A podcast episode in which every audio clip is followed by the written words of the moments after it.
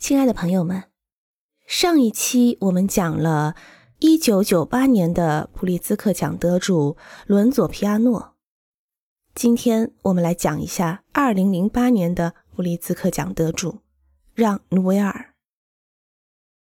努维尔1945年出生于法国西南部的福迈尔地区，1966年从波尔多转到巴黎的美术学院学习。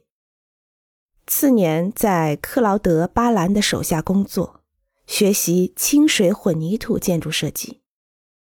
一九七零年成立事务所。从巴黎美术学院毕业后的数年中，他一边进行住宅等设计，一边参加难以尽数的设计竞赛。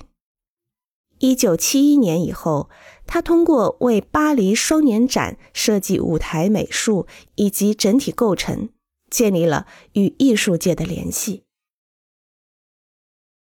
努维尔第一个为世人瞩目的作品是用铝合金外皮包裹起来的巴黎博中门诊医院。之后，由于不断的进行剧场的设计工作，他获得了巴尔福特剧院的改造工程。